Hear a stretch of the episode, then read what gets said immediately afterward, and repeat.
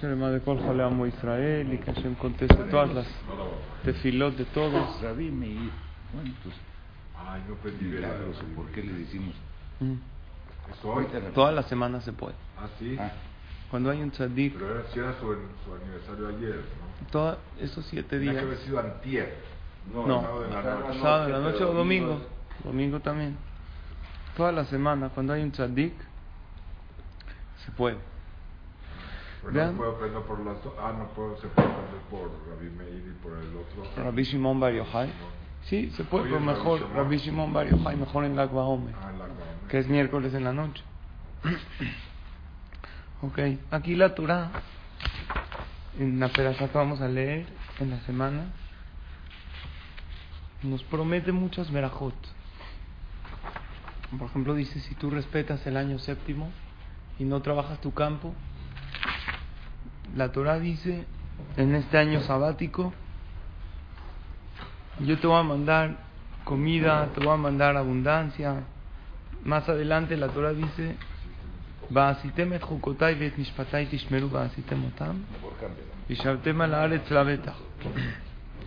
Si ustedes van a aplicar mis leyes y van a comprometerse a mis reglamentos y a cumplirlos, van a poder residir sobre esta tierra con total tranquilidad y paz lo que tanto estamos anhelando, que podamos habitar Eretz Israel con tranquilidad. La Torah nos dijo cómo, si todo el pueblo de Israel nos ponemos de acuerdo en cuidar todas las leyes de la Torah. La Torah nos promete no va a haber una sola guerra. ¿No estaría bueno hacer la prueba? Imagínense que hagamos la prueba. Ok, vamos a ver. ¿No? Hay Si es, que es muy alejada, Ok. muy alejada, que ni, ni- ni aunque le digas, yo creo que te dicen cuántas jaladas yo. ok. Y Vamos. con uno que ya no, ya no. Sí, dice, para que vivan en esta tierra en tranquilidad y paz. Yo digo, yo digo, yo sé que no llegan mis palabras hasta Israel. Nada más como una prueba, imagínense que digamos el pueblo de Israel, una semana de prueba, a ver si la Torah es verdad o no. Todos vamos a cumplir una campaña de cumplir la Torah y las mitzvot, nada más una semana, de Shabbat a Shabbat. Así dice la Torah. Si ustedes nos, nos promete Dios, si ustedes hacen mis estatutos y se comportan como mis reglas, incluyendo, incluyendo Shabbat, ¿cómo acaba la perashá?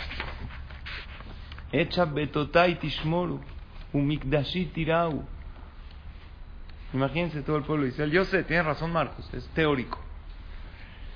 Pero imagínense nada más para probar si es verdad. Así, imagínense si ahorita el gobierno en Israel dice, por ahí dicen que hay un libro divino, nosotros no creemos si es de Dios, si no. Vamos a probar, dice que se acaban todas las guerras, que no hay ningún problema, que todo está perfecto. Bueno, vamos a probar. Si todo el pueblo de Israel lo hacemos y salió que siguen habiendo guerras y ataques, nada, ¿eh? Sal, los mandamos a su casa y todos, Shabbat, Tefilín, Kashrut, Ben Aram la Javeró también, todos le sonreímos al compañero, todos ayudamos uno al otro, todos nos ponemos. Tefilín, yo sé. Bueno, ese momento va a llegar, que es el momento del Mashiach, Dicen que si un sábado no respetamos todos un Shabbat perfecto, todo. todo el pueblo de. Israel llega al Mashiach. Bueno, Increíble. Exacto. No, pero a lo mejor, a lo mejor la Torah también hay una que dice que se refiere a dos Shabbat. Ah, tenían que ser dos. Uno es difícil. Difícil y, para uno que nació con el Shabbat también es difícil. ¿Por qué? Porque hay cosas, hay compli- cosas complicadas. Después dice la Torah en Perashat Bejukotai. Escuchen esto. Y aquí viene la gran pregunta. In Bejukotai Teleju. Si ustedes van a ir en mis leyes, dice Hashem. Ya comprobamos la semana pasada que este libro es 100% escrito por Dios. No pudo haber sido escrito por un ser humano porque tiene profecías que nadie las podía prometer más que Hashem. Y tiene cosas, datos impresionantes que nada más Dios pudo haber prometido algo. Entonces dices, si ustedes se van a encaminar en mis leyes y van a cuidar mis mitzvot y las van a practicar, entonces yo enviaré las lluvias en su tiempo. ¿Qué más promete Dios? La tierra va a brindar va a brindar sus frutos. Los árboles del campo también van a estar frondosos. Y por la abundancia, la cosecha va a ser también abundante y va a tener verajá. Y la siembra también. Y van a comer el pan cada quien y se van a llenar. Y van a vivir con tranquilidad en sus tierras. Y va, y va a haber paz en la tierra. ¿En qué tierra? En Et Israel y en el mundo. Y van a dormir tranquilos, así dice Hashem. Nada te va a quitar el sueño. No van a haber animales dañinos en las tierras. No va a haber espada. No va a pasar por ahí la espada. Y todos los enemigos se van a espantar. Nadie los va a querer atacar porque siempre van a caer delante de ustedes. Y así habla muchas verajot. Pero cuando uno lee la perashá, dice, falta una. porque la Torah no dice, van a ser ricos? Ah, muy bien. Dice, va a haber abundancia, va, a haber la tierra, va a ser frondosa. Pero ¿por qué la Torah no dice, van a ser ricos? No está buena esa verajá de ser ricos. Entonces, ¿por qué la Torah no dice? No es necesario. Tiyu Ashirim. Había dinero también. Pero lo del campo. ¿Eh? Y Jacob, ¿por qué Dios no nos promete? Si ustedes van a cuidar la Torah y las mitzvot, van a ser ricos. No nos dices. ¿Por qué no? Que es la riqueza. ¿Eh? ¿Quién quiere contestar esta pregunta? Manuel Rayek, ¿qué opina? ¿Por qué todos los de Sharim que respetan perfecto y todo no por la, es que no me oigo. La riqueza no da la felicidad. Pero la Torah no dice que van a ser ricos. La riqueza, no da la felicidad. Está implicado en la abundancia, ¿no? No, pero... A ver, Jacob, Jacob, explica La Torah dice, si van a cuidar mis mitzvot va a haber tranquilidad en la tierra, y va a haber lluvias, y toda la fruta va a crecer, y va a haber abundancia, pero nunca dice riqueza. ¿Por qué no dice riqueza? Di una explicación muy bonita. Porque aun cuando Dios te manda la veraja, Dios te hace que te sientas dependiente de Hashem. Si te da muchísimo dinero, tiendes a olvidarte de él. Cuando uno tiene mucho, muchas veces, ¿qué pasa? Se olvida de Hashem y se apoya en su dinero. Entonces, ¿por qué hay lugares donde la Torah dice que vas a tener riqueza? Si hay lugares que dice hacerte hacer, hacer, que deje hacer, te vas a hacer rico. Yo prometo no olvidarme de él. ¿Sabes qué pasa? ahorita, pero cuando lo tengas, es como que me prueben, ¿no? Sí queremos, sí queremos que Dios nos mande riqueza. Pero muchas veces Dios, como ve que la persona cuando le manda riqueza se olvida de él, Hashem nos quiso enseñar que sabes cuando la riqueza es una bendición, siempre y cuando no te desconectes de Hashem. Pero si la riqueza te hace olvidarte de Hashem y la riqueza te hace pecar más, entonces esa no es una riqueza de bendición. Hay el pasuk de Birkat cuando dice llevaré Hashem Hay varias explicaciones. ¿Qué es llevar Hashem Que te bendiga Hashem y te cuide. Que te bendiga Hashem, dice Rashi, que tengas dinero. ¿Qué es que te cuide? Hay una explicación. Que no peques. Uno es que te lo cuide, pero otro es que no peques que el dinero no te haga ser averot. Porque si con el dinero pecas ya no es bendición, es lo contrario. ¿Qué gana una persona 70 años aquí tiene riqueza? ¿Qué bendición es si está perdiendo todo su mundo venidero? Si gracias a su dinero se alejó de Hashem, como dice el pasuk, Vaishman Yeshurum La persona engorda y ¿qué hace? Patea todo y se olvida de Hashem.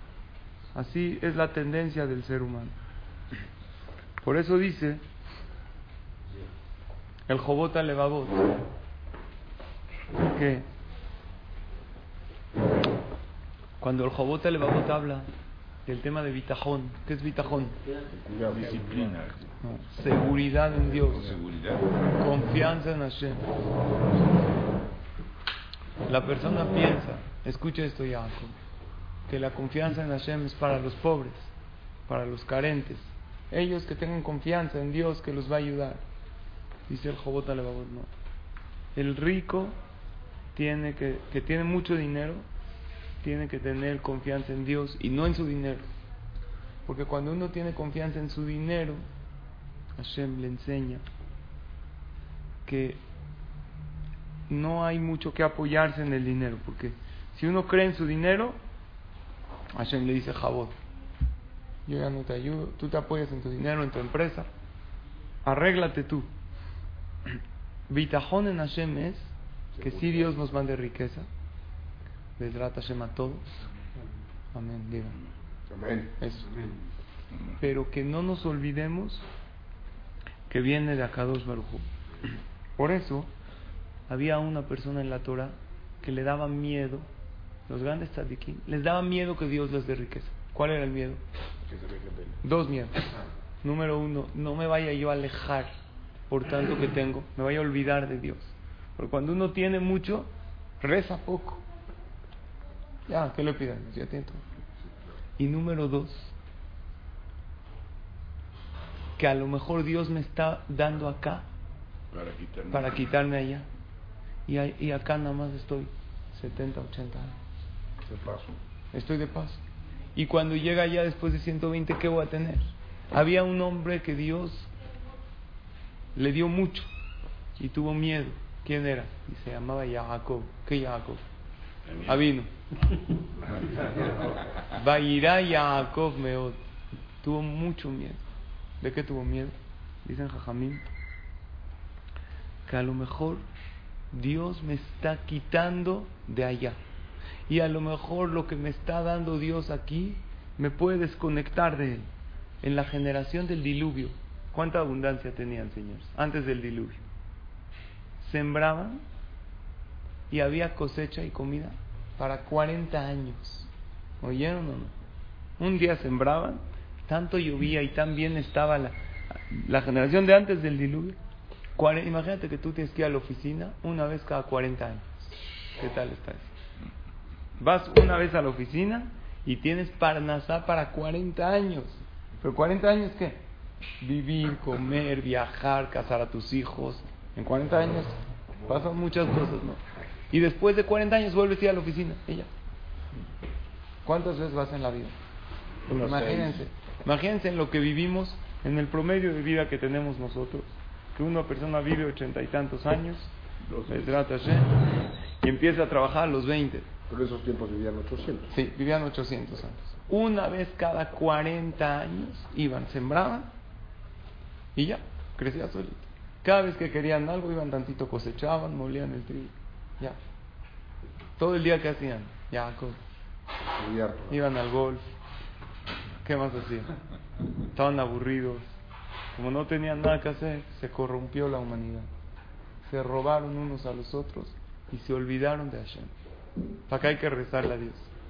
Si tengo parnasá en abundancia. La ociosidad es la madre de todo. La persona tiende a olvidarse de Hashem. Por eso, aquí viene el tip. Cada vez, y así hacían los grandes tzadikim, cada vez que Dios te manda algo bueno, haz algo más. ¿Tuviste un buen negocio? Ahora voy a aumentar un teilim más diario. Te fue bien, Baruch Hashem. Tenías, te sentías mal. Tomaste un antibiótico, te curas, pasaste una operación, estás perfecto. Una mitzvah más para que Dios no nos acerque a Él por las malas.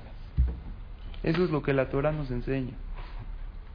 Dice en la Gemara en Masejet Berajot que hay veces Dios le manda a la persona Isurim. ¿Qué es Isurim? Sufrimientos. ¿Cómo sé si esos sufrimientos son sufrimientos de amor o son sufrimientos de castigo. Sí, no, o Hashem claro que nos quiere, pero son sufrimientos para perdonar pecados. Dice la Gemara, si esos sufrimientos no te quitan la oportunidad de rezar y de estudiar Torah, quiere decir que son sufrimientos de amor. Pero si es un sufrimiento que por ese sufrimiento ya no puedes rezar, o ya no puedes venir a la clase de Torah, quiere decir que Dios te está diciendo, avanza, hijo. Ya llegó el momento de avanzar. Tú te tienes que preguntar, con este problema que Dios me mandó, ¿puedo rezar normal o me está quitando la oportunidad de ir al CNIS? Si me está quitando la oportunidad de ir al CNIS o de ir a mi clase de Torah, así dice la Gemara, quiere decir que Hashem nos está pidiendo un avance. Igual con las cosas buenas. Si Dios te mandó algo muy bueno y eso te está alejando de Dios, cuidado. te mandó un carrazo, te mandó un Ferrari. Pero ese Ferrari, ¿qué pasó? Ya me alejó de Hashem. Porque en vez de venir al Knis el domingo, ¿qué hago con el Ferrari? Voy a dónde? Es Ya, una pues, prueba que le manda. ¿Es prueba? A dominguear, pero no a lugares tan buenos. ¿Eh? Es una prueba. Es una prueba. Si te aleja de Akadosh Barujú no es bueno. Por eso nosotros decimos, pedimos siempre en la tefilá, en Rosh Hashanah, en Kippur, Parnasá Tová. ¿Qué significa Tová? Bueno, es el bueno. dinero que no me aleja de Akadosh Baruj. Más adelante en la Perashá, dice así, ¿qué pasa si yo tengo un animal de corbán?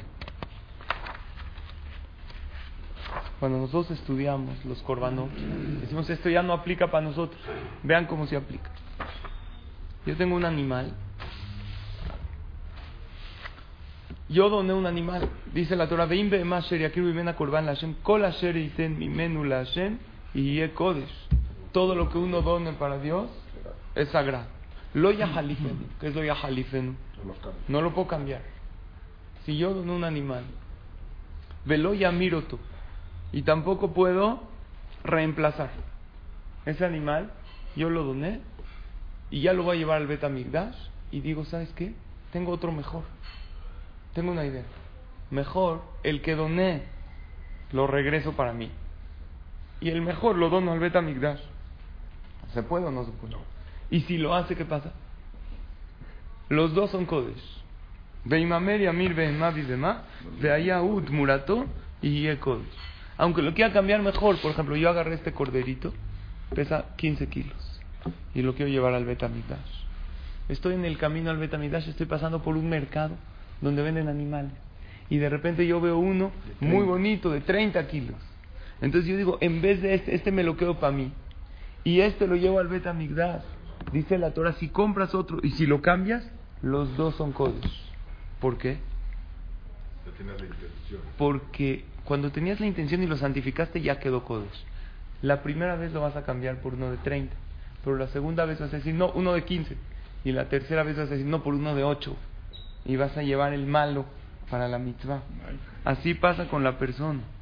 No cambies las cosas. Cuando uno se propone hacer algo, tiene que hacerlo. Y aquí viene una de las debilidades del ser humano. ¿Saben cuál es?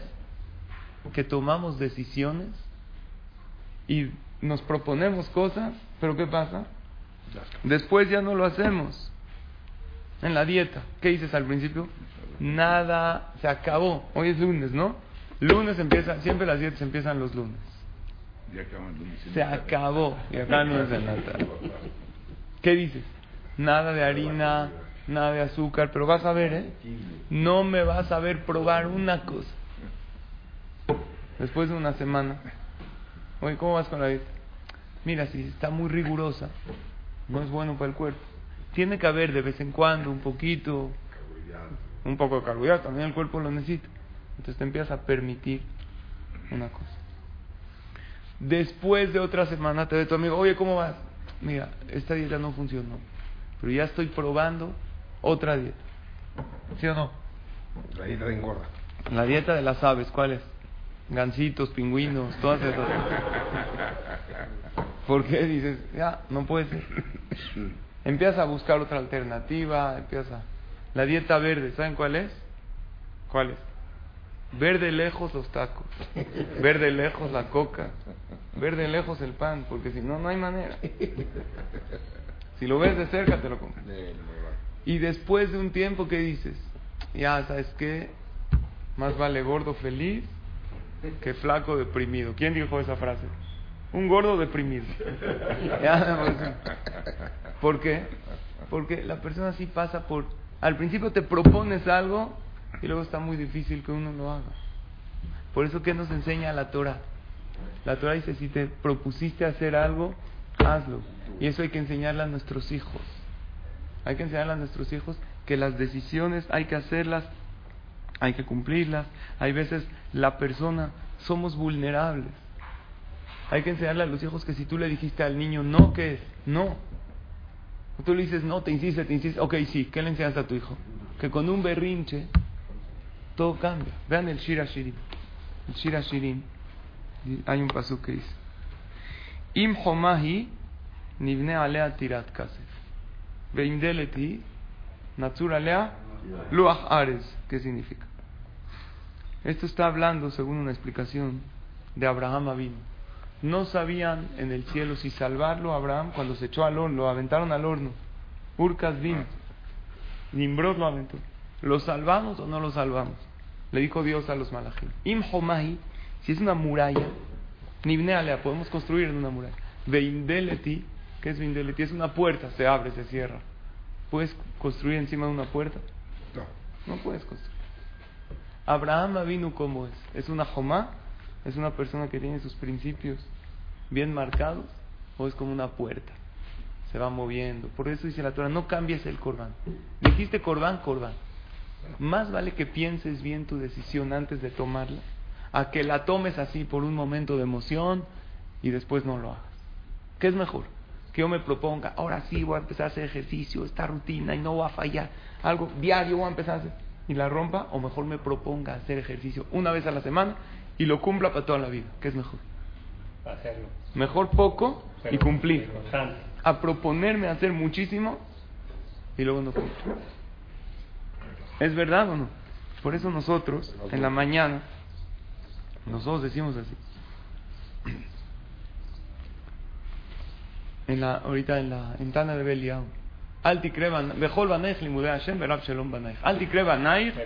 Abonaich. ¿Qué significa eso? ¿Alguien entiende o nada más lo decimos así? No? El Abonai es el tus ¿Qué significa? No. Bejol Banaich.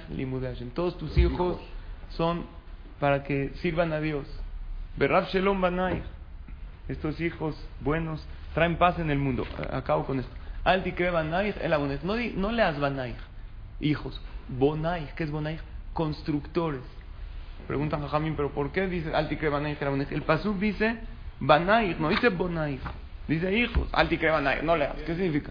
No tiene puntos, está bien, pero el Pasuk dice Banaich. Dicen, tú no tienes hijos para tener a alguien más, para continuar la cadena. Tú tienes hijos para que construyan. Y para construir se necesita una jomá. Para poder construir se necesita una tierra firme, algo que todo el tiempo se mueve. ¿Cómo puedes construir? Tú puedes hacer tratos con alguien que un día te dice algo y otro día se retracta, otro... No puedes. Así es bueno. ¿Sí o no? Sí. ¿Tú para qué quieres empleados? Si una persona trajo un empleado a su fábrica y ahí va medio le echa gana, tú dices, oye, yo no traje algo para mantener. Si yo te traje a ti y contraté gente extra es para subir la empresa. Imagínate, le traen un jajam al CNIS. No, pues ahí va, medio se junta, mira, medio hay clase. ¿Qué le hice al? A ver, yo te traje a ti aquí para que levantes, para que construyas, para que continúes. Igualmente Dios no nos trajo al mundo para que continúe la cadena de la humanidad de miles de años. Nos trajo para que construyamos en este mundo. Y para eso se necesita que no seamos puerta, que seamos que muralla. Si te propones algo, hacerlo, tomar las decisiones y Bezrat Hashem ir tras ellas. Entonces estudiamos dos puntos, que la riqueza no nos aleje de Hashem, que no nos olvide de Hashem. La parnasá buena es aquella que nos acerca. Y número dos, ser firmes en aquellas propuestas que tenemos y darle este ejemplo a nuestros hijos. Mañana continuamos con este tema.